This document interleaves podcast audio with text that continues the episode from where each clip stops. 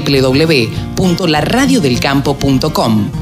La radio que te acompaña las 24 horas. Javier García Guerrero, Milagros con Guerrero. Milagros con Guerrero es una columna prácticamente eh, que hace y un programa que hace en otras radios Javier García Guerrero. Javier García Guerrero, saben ustedes, es un especialista en temas agropecuarios que trabaja para varias universidades y demás y que ahora casualmente se encuentra viviendo en, en España. Hola Javier, ¿cómo estás? Buenos días. Muy buenos días, Carlos. Qué gusto reencontrarnos con vos, con la audiencia. Bueno, aquí en España me estoy perfeccionando y trabajando con grupos de, de investigación y de aplicación en la práctica de lo que se llama la digitalización del agro. Estoy dirigiendo ahora, me han pedido una diplomatura en la Universidad de Belgrano sobre justamente tecnologías emergentes y,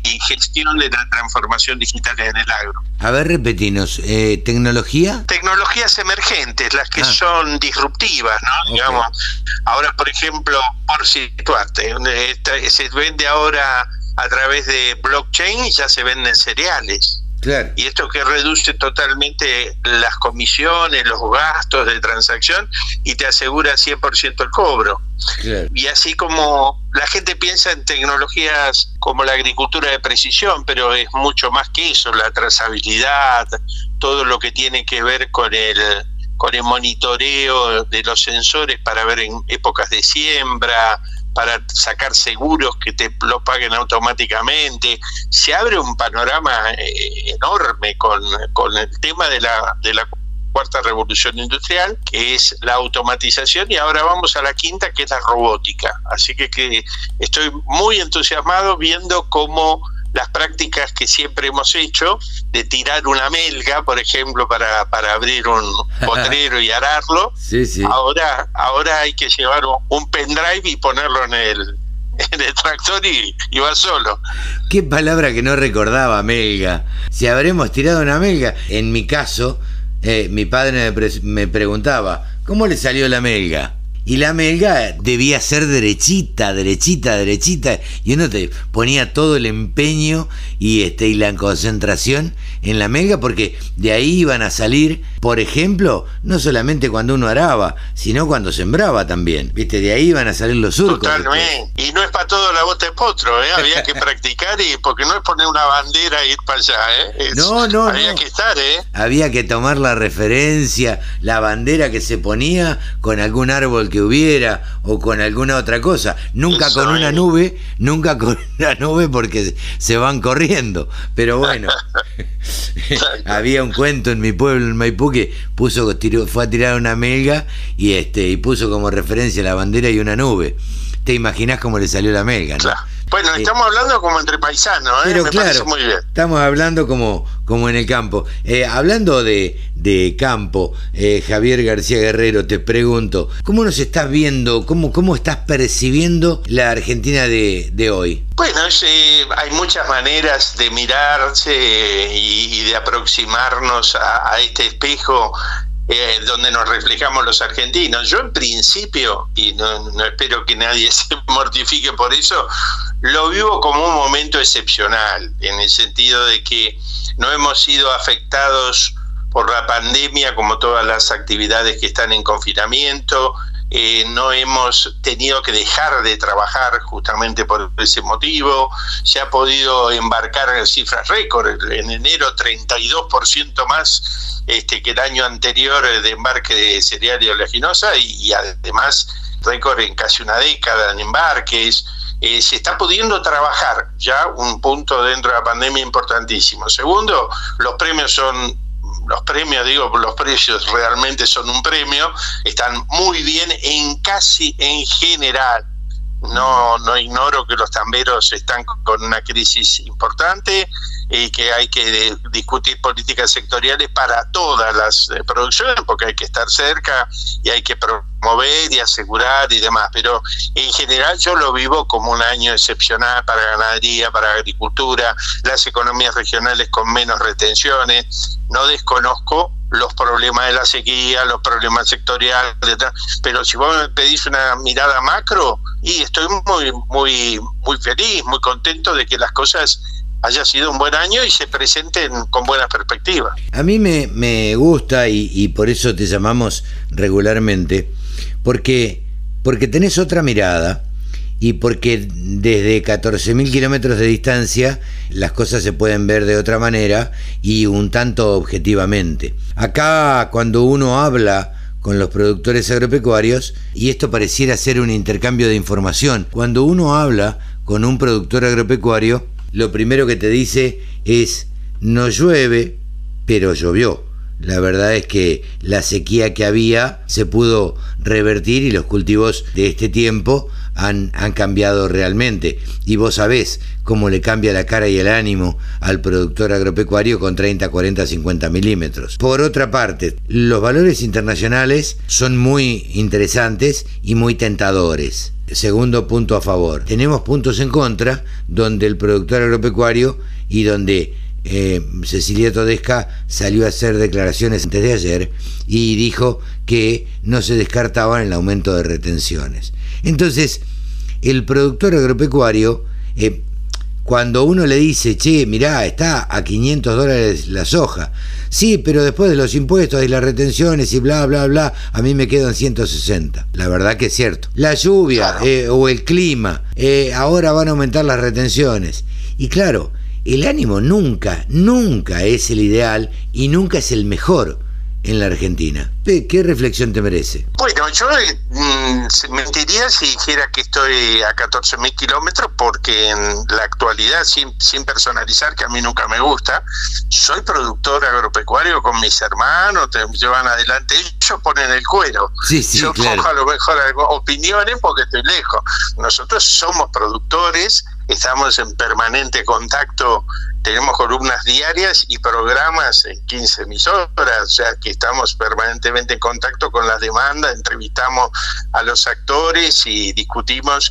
Tengo, por supuesto, un contacto permanente eh, yo he sido funcionario en, en, el Ministerio de Agricultura, intercambiamos permanentemente información, pero más allá de esa personalización de que estoy con un pie allá, porque también voy a volver y demás, y tengo mis intereses y mis afectos en la Argentina, lo que sí podría decir es que cuando vos tomás, por ejemplo, los índices de FADA, que es una entidad, este, un centro de estudios agropecuario indiscutido, que siempre ha, se ha manifestado eh, como ruralista a favor del agro y todo, y te dice que la presión impositiva con estos precios es la menor en una década y que en realidad este, las retenciones y todo sí no han alcanzado a, a invalidar, vos agarrás márgenes agropecuarios, no, no es una revista que sea este, sospechada de oficialista que dice que los márgenes están mejores que nunca. Claro. Eh, yo digo en la Argentina, el que, el que no llora no mama, está claro. A mí me gusta que, que me pongan que me pongan retenciones, claro que no me gusta. Me, me, siempre históricamente he publicado artículos, he, me he manifestado siempre en contra de las retenciones, pero creo con una mirada de país y no con una mirada de mi cuenta bancaria, que es indudable que para mí tendría que sacar las retenciones cero, pero el impuesto a la ganancia hay que cobrarlo, Claro. porque nosotros sabemos que en la Argentina lo que se gana se fuga, entonces no, no sirve, o sea, miramos el Gran Rosario, están todos los departamentos sobre el Paraná, Punta del Este, mon- monumentos a la tasa de interés negativa, monumentos a la presión impositiva diferenciada, pero no, no, no pongamos, digamos, por lo menos opino yo que soy, no soy objetivo, sino sería un objeto, soy subjetivo y sujeto, pero yo la mirada que la mirada que tengo es bueno, indudablemente aquí en España la presión impositiva es enorme. Aquí en España los productores salieron hace 7, 8 meses a cortar la ruta y en, y en Francia también. Eh, hay crisis del sector primario en todo el mundo. ¿Cómo está la Argentina? Muy bien. Perdón, no bien, no, muy bien Claro. en relación a otros países.